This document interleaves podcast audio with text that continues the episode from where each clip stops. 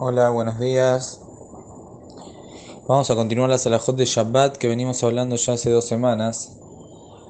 Para resumir lo que hablamos hasta ahora, estuvimos hablando sobre los trabajos que la persona puede encomendar a un goy en Erev Shabbat. Dijimos que si yo le encomiendo un trabajo al goy con bastante anterioridad, cosa que él podría hacer lo que le estoy pidiendo el día viernes, ejemplo, le doy para que me lave la ropa, se lo doy temprano, o llevo a, el auto a arreglar, o cualquier cosa por el estilo, que tiene tiempo de hacerlo en Shabbat, en ese caso está mutar. Y aunque después lo haga en Shabbat, no pasa nada. Pero si no le doy tiempo, si se lo doy muy cercano a Shabbat, cosa que hoy no lo podría hacer, entonces en ese caso está permitido únicamente si katzatz. Que dijimos katzatz quiere decir que está haciendo un trabajo con un pago específico por el trabajo y no por eh, jornal o por cosas por el estilo. Entonces el Goy cuando trabaja en Shabbat está adelantándose para ya cobrar sus honorarios y no lo está haciendo por el Yehudi específicamente. Estas eran las reglas. Dijimos por eso, si la persona lleva la ropa a la tintorería, el auto al mecánico o cosas por el estilo que tiene un precio fijo, estipulado, entonces en ese caso se lo puede mandar aún dos minutos antes de Shabbat.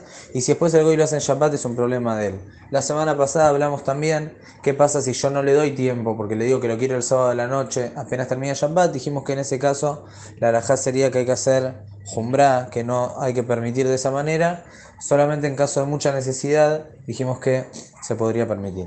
Lo que vamos a hablar hoy que es qué se considera katzatz, qué es considerado que la persona ya estipuló un precio anteriormente.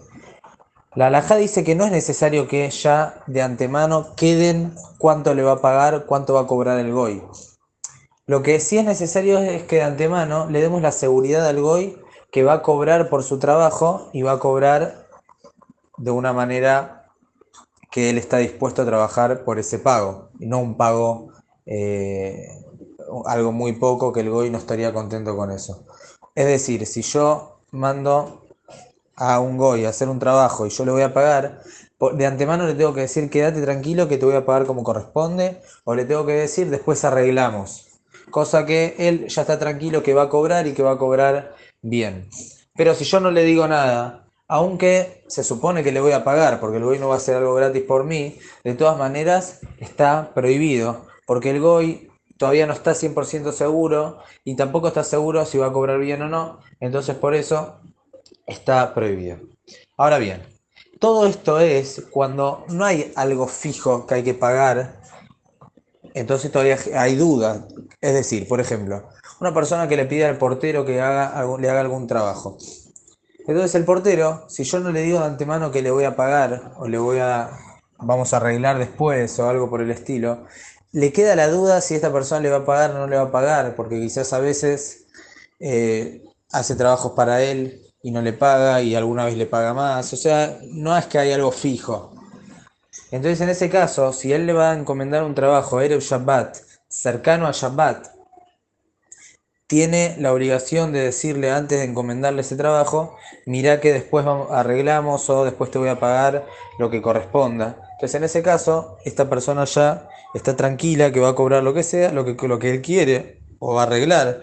Y aún si hace el trabajo en Shabbat, no hay ningún problema. Pero si yo no le digo nada, todavía esta persona está con la duda si va a cobrar bien, si no va a cobrar, cuánto me va a dar, me va a dar, no me va a dar, y entonces está prohibido. Y así sería en cualquier caso de este estilo, que no hay algo fijo. Pero por ejemplo, si uno manda la ropa a la tintorería, no existe esa inseguridad por parte del GOI. Hay una lista de precios y es obvio que la otra persona va a pagar lo que tiene que pagar. Entonces, todos casos que ya hay una lista de precios y hay algo específico, Kitzbatoy Eduá, dice la Alajá. Hay una precio fijo, se sabe cuánto tiene que pagar la otra persona, entonces acá el GOI está seguro que lo que está haciendo es para cobrar ese pago, esos honorarios, entonces no hay ningún problema de encomendarle el trabajo a Erev Shabbat cercano a Shabbat. Yo puedo llevar la ropa a la tintorería, Erev Shabbat, aún cinco minutos antes que empiece Shabbat, ya que no le digo que lo haga Shabbat, ni tampoco le digo que lo quiero sí o sí el sábado de la noche, y aunque yo no le digo te voy a pagar, no importa, es obvio que le va a pagar, ¿cómo le va a pagar? Y es obvio que va a pagar lo que el GOI quiere recibir, ya que hay un precio fijo, entonces en ese caso está permitido. la alajá también dice algo muy interesante, que todo esto estamos hablando cuando hay dudas si va a pagar, no va a pagar, va a pagar bien o no va a pagar bien. Pero ¿qué pasa si el goy lo quiere hacer gratis? Él quiere hacerlo gratis.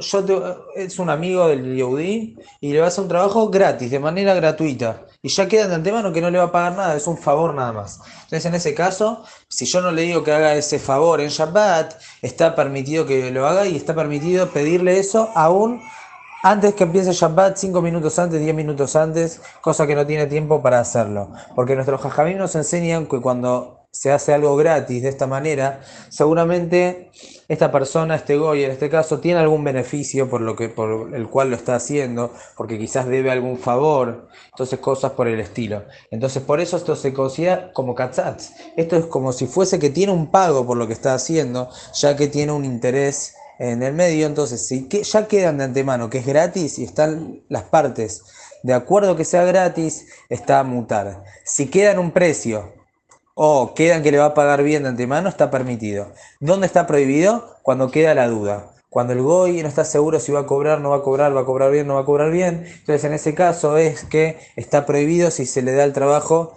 cercano a Shabbat. Pero como dijimos antes, en todos los casos, si uno da el trabajo con un tiempo prudencial para que pueda completar ese trabajo desde antes, está permitido. Que tengan Shabbat Shalom un Meboraj.